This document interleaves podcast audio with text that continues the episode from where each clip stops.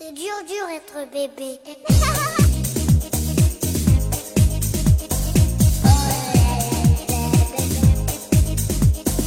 Hello，大家好，欢迎大家收听大型自制科幻悬疑青春偶像励志砍车育儿八卦类辣妈脱口秀节目《腊八粥》，我们是 Lady 妈妈天团。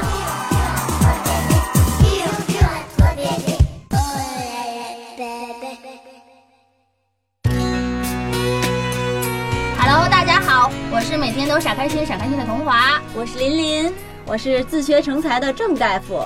我是女生卢小云。我们自从 Lady 妈妈做过一期婆媳关系的这个话题，哎呀，那后后台简直就炸了好多好多跟我们感同身受的这些姑娘跟我们来说自己和婆媳关系相处当中有多么多么的不容易。然后，那么今天这个热点话题呢，我们请来了一个非常重量级的一个嘉宾，他可是过来人，而且据说他的婆媳关系在二十一年的相处当中都处理得特别好。绝对是典范。对，关键是还是一个呃我们圈内的女强人。那么我先介绍一下，我们今天来的是华晨宝马的副总裁杨美红姐姐。欢 迎欢迎欢迎杨姐。你好，你们好，非常高兴来到这里。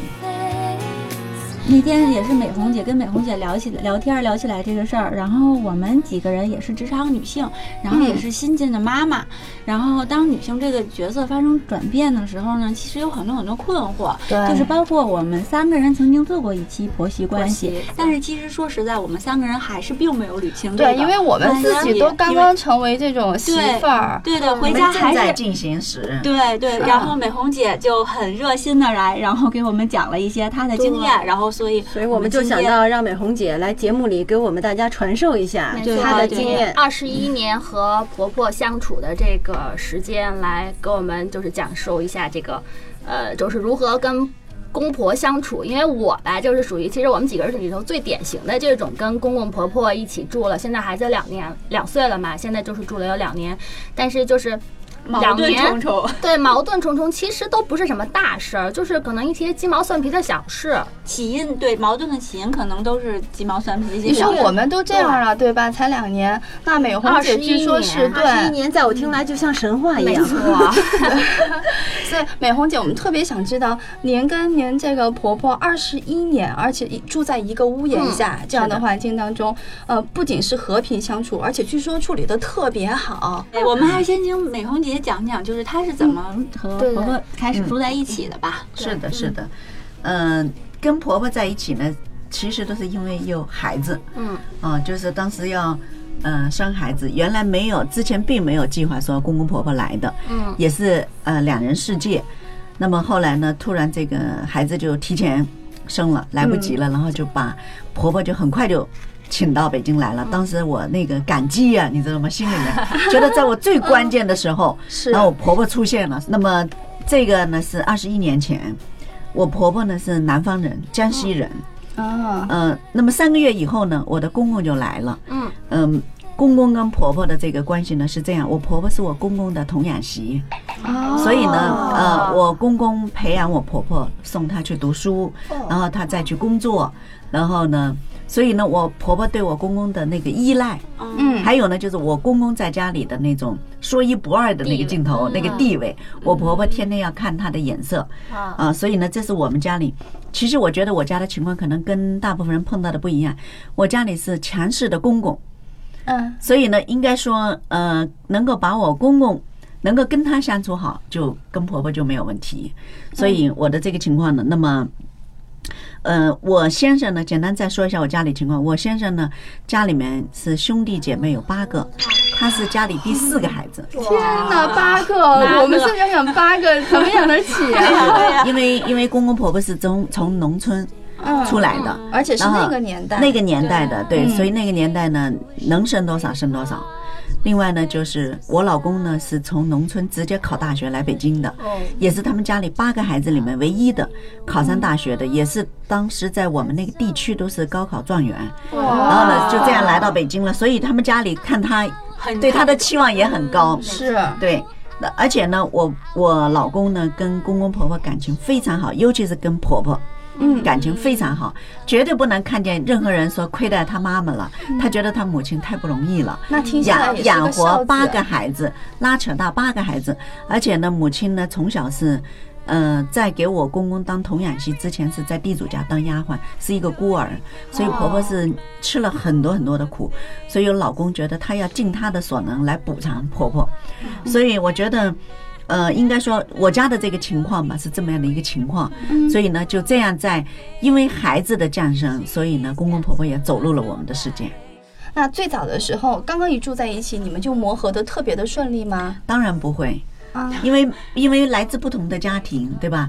不同的生活习惯，不同的口味，然后包括这个风俗嗯都会不一样，对吧？那么孩子小的时候，大家一切是以孩子为主，嗯，那我觉得还好一点，尤其到孩子，比如说上幼儿园、上小学以后，会各种各样的矛盾会出来。嗯，所以我觉得一直应该说这么多年，其实时不时家里都会有很多的故事冒出来。啊，嗯那我们就特别想知道，比如说像现在啊，我们这几个 lady 妈妈，我们都是比如说结婚刚刚两三年，小孩儿差不多也就两岁左右，在这个阶段，然后是不是特别容易出现一些这种因为婆媳关系啊、鸡毛蒜皮呀、对引发的一些这种问题？比如说比如说像呃二姐来现身说法，就是其实我公公婆婆其实跟美红姐的那个呃，就是差不多那种，就是帮我们来带孩子嘛，然后就过来到我们家来生活了。然后其实之前我觉得就是。因为感觉就是我公公婆婆以前也跟他们接触过，人也还是挺好的。我心想肯定住在一起是 OK 没问题的。我当时是抱着一个很美好的愿望，但是呢，可能真的就是一些鸡毛蒜皮的小事，就是可能会哎，你觉得嗯他怎么这样啊，或者他会觉得我怎么样？因为我是那种就是说话比较直爽的那种人，然后可能就是无心就可能惹了他了。我也曾经因为比如说扔了我公公的有一个棍子，就不知道他从哪捡的棍子，放在门后面，我发现这棍子有什么，我就给扔了。对然后回来呃，连续训了我四十分钟 这样的。嗯，当然我家的情况是因为我我公公的脾气很大，他呢曾经也当过一些小领导那种，就是尤其我也说了，我婆婆是他的童养媳，所以他在家里一直就是趾高气扬的。曾经他们告诉我说，呃。以前困难的时候，家里没有米饭吃，只有公公回家的时候才有饭吃。所以你知道公公的地位在家里，所以谁要能够说干涉他，或者说影响他的，那就是拍桌子瞪眼睛，那不听话就是一顿训，或者就直接就轰出去了。所以这种，那么我跟他相处，我觉得应该说有一些个有一些个这个嗯 tips。因为我们是职场女性，对吧？我们是辣妈，对我我比较擅擅长的就是管理这方面。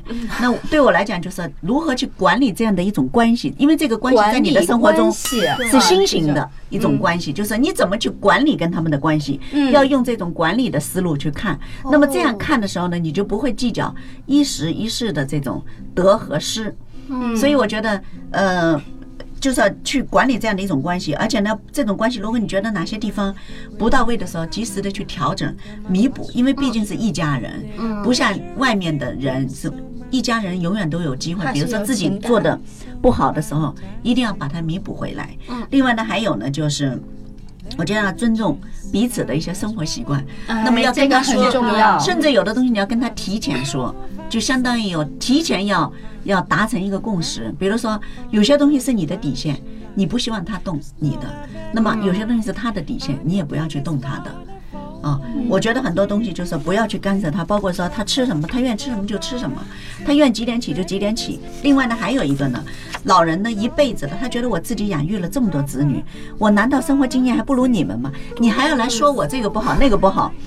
那我觉得呢，就要给他一定的决定权。我每个月我会给他一笔钱，生活费。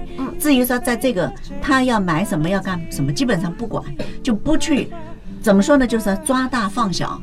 小的东西就是一些小的东西，不是原则性的问题，没有必要造成不快。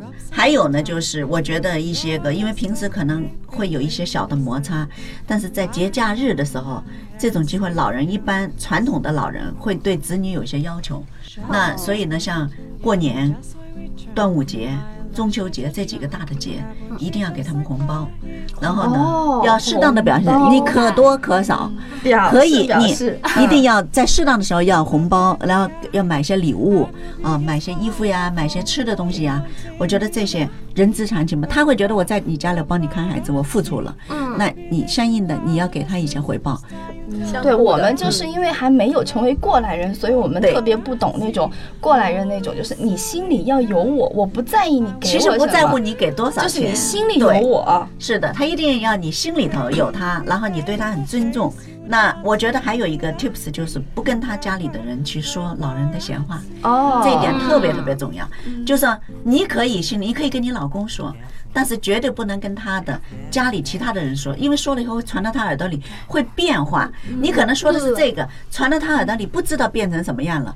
绝对不跟他家里的人说老人的闲话，这一点我觉得是很重要的。你这个不说闲话呢，就是你情绪还是有的呀，对吧？毕竟家里有这些小事儿，那不要给其他家里人说，可以给自己的丈夫说。对，那在这一点上，是不是说，其实丈夫他在整个婆媳关系、家庭关系当中，其实他扮演了一个非常重要的这种润滑剂的一个作用？嗯我老公是一个非常智慧的人，我我真的这一点我我很佩服他，他非常聪明，很有智慧。嗯另外呢，他又是一个孝子，对吧？大孝子。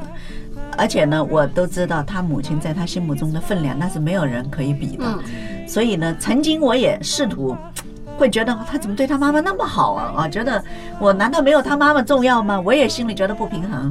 后来其实那是不同的关系，而且呢，我也觉得他不能离开他妈妈，他也不能离开我。所以呢，就是在你没有办法，除非你跟你老公说你分手了，那是另外一个。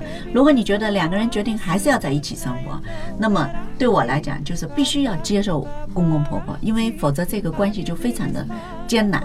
呃，还有一种呢，就是还有一点，我觉得我跟我老公的这个关系里面，我觉得是，我觉得处得非常好的。呃，怎么说呢？就是我们一直坚持的一个原则，就是我们彼此之间要有矛盾，当天绝对不让他带到第二天。哦，嗯这点很重要。对我，我先生以前还去别别的地方工作过，嗯，那么比如说一出去两年或者三年，那么在这种情况，其实是我单独跟他父母在一起哦，对吧？其实会有很多的委屈呀、很多的不理解呀、对啊但是又不能跟他们说。那么我呢，我跟我老公，我们俩我们俩的这个每一天的做法，不管我们有多远，我们每天都要通一个电话。每一天，我们一直坚持的非常好，我就知道他最后一件事情打电话。啊！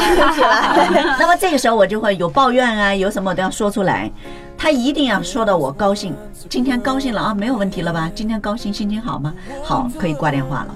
所以呢，呃，我们的矛盾或者是我们的这种委屈，绝对不带过夜，不带到第二天，也是我们俩从结婚开始我们坚持的一个原则。就是任何的矛盾不过夜。我知道很多夫妻啊，因为一些比较小的事情冷战啊，那么这个时间长了以后就会发酵了，他可能对逐步，那么我觉得对感情的伤害会比较大。哇，我觉不得是有一句话说嘛，叫做夫妻之间吵架就是呃床头吵架床尾和。我刚才想到这个，我也想说。然后我觉得刚刚那一点儿对我们真的特别有启示，就是你一定要认清楚，就是你的先生和他的父母的那种爱和你和他之间的那种爱，他们虽然都是爱，但是这种爱的性质其实是不一样的，他们程度可能是一样。嗯对，也是会有不一样的。我觉得但是但是呢，他跟他父母的爱是这种血肉，嗯是这种你知道是这种血缘关系，就是我们和自己的宝宝的这样的关系。是的，是的，嗯是的。那还有就是，呃，我们想想知道，现在还有一些，比如说我们的公公婆婆，然后就是在带教育我们的下一代这个问题上，可能和我们会发生一些分歧，因为我们可能觉得，哎呀，我们都是现代女性，我们的教育观念是现代的，对吧？但他们觉得我们这么多年，我教出来过多少个孩子，你都是我教出来的，我把你教育的多么成功呀！你不听我的，要去听哪里来的？教科书上的，就是这个，如果发生分歧的话，怎么办呢？因为小学之前，嗯、其实是我婆婆带她比较多，但是到孩子一旦上小学的时候，我就跟我婆婆就谈过一次，我就说，我说现在他要去学校里读书了啊，要正规的。我说孩子是我的孩子，我要为他今后负责，所以孩子的教育由我来负责，你不用再管他的教育了。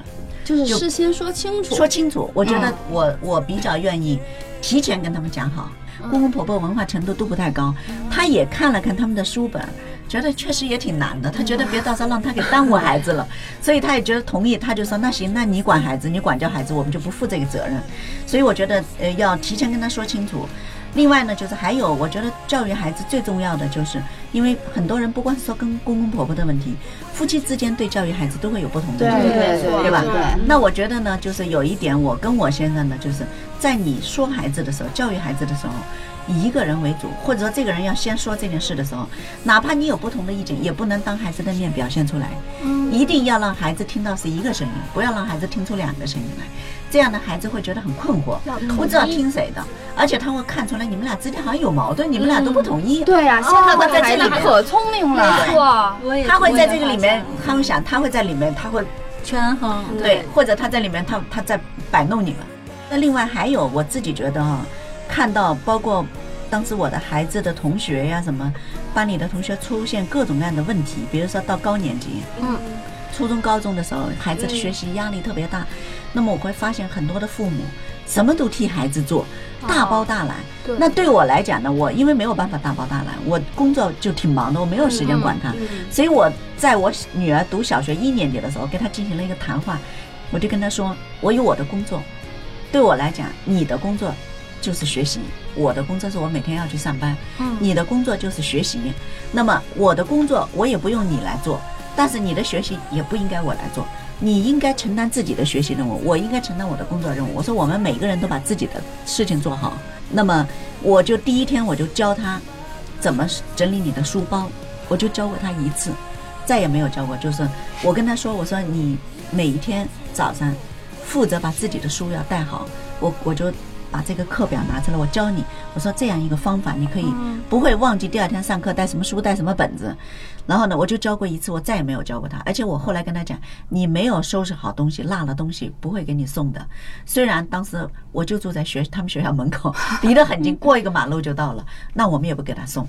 哦而且就是因为有很多小孩会依赖说啊，打个电话说啊，我忘了带什么什么书了，你们赶紧送过来吧。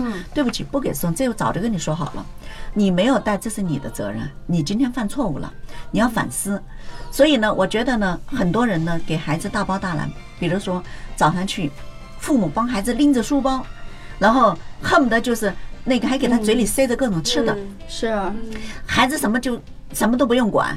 然后呢，还有呢，就是在家里有很多家长，孩子写作业就一直围着他旁边，跟他一起在那里写作业，我就觉得很奇怪，为什么不放不放手给你的孩子？所以我觉得在孩子的教育上，很多家中国的家长，因为我们一个孩子嘛，中国的家长大包大揽，这个我觉得对孩子是有害的。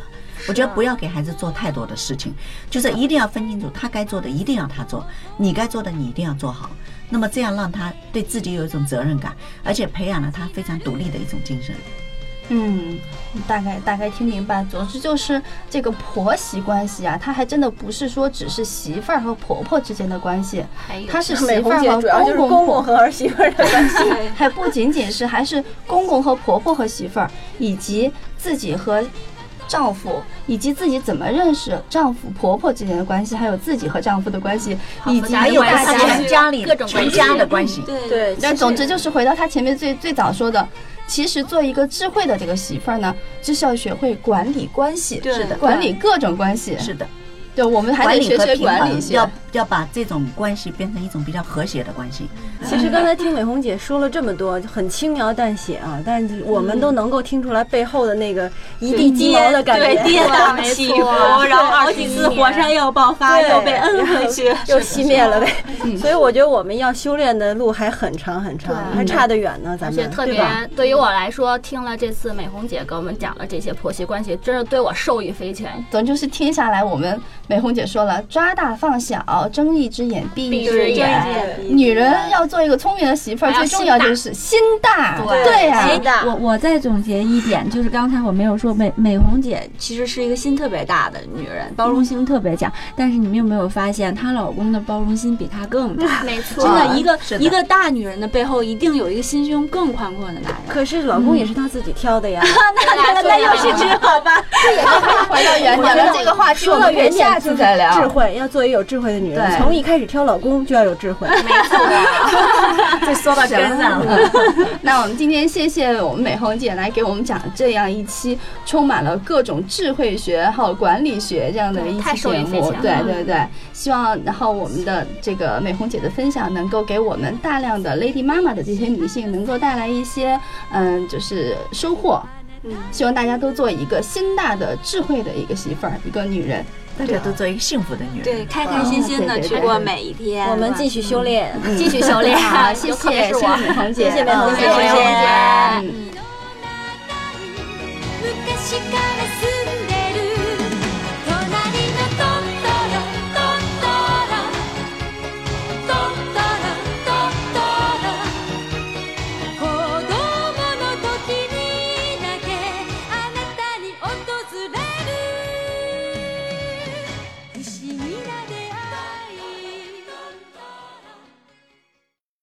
Dur dur être bébé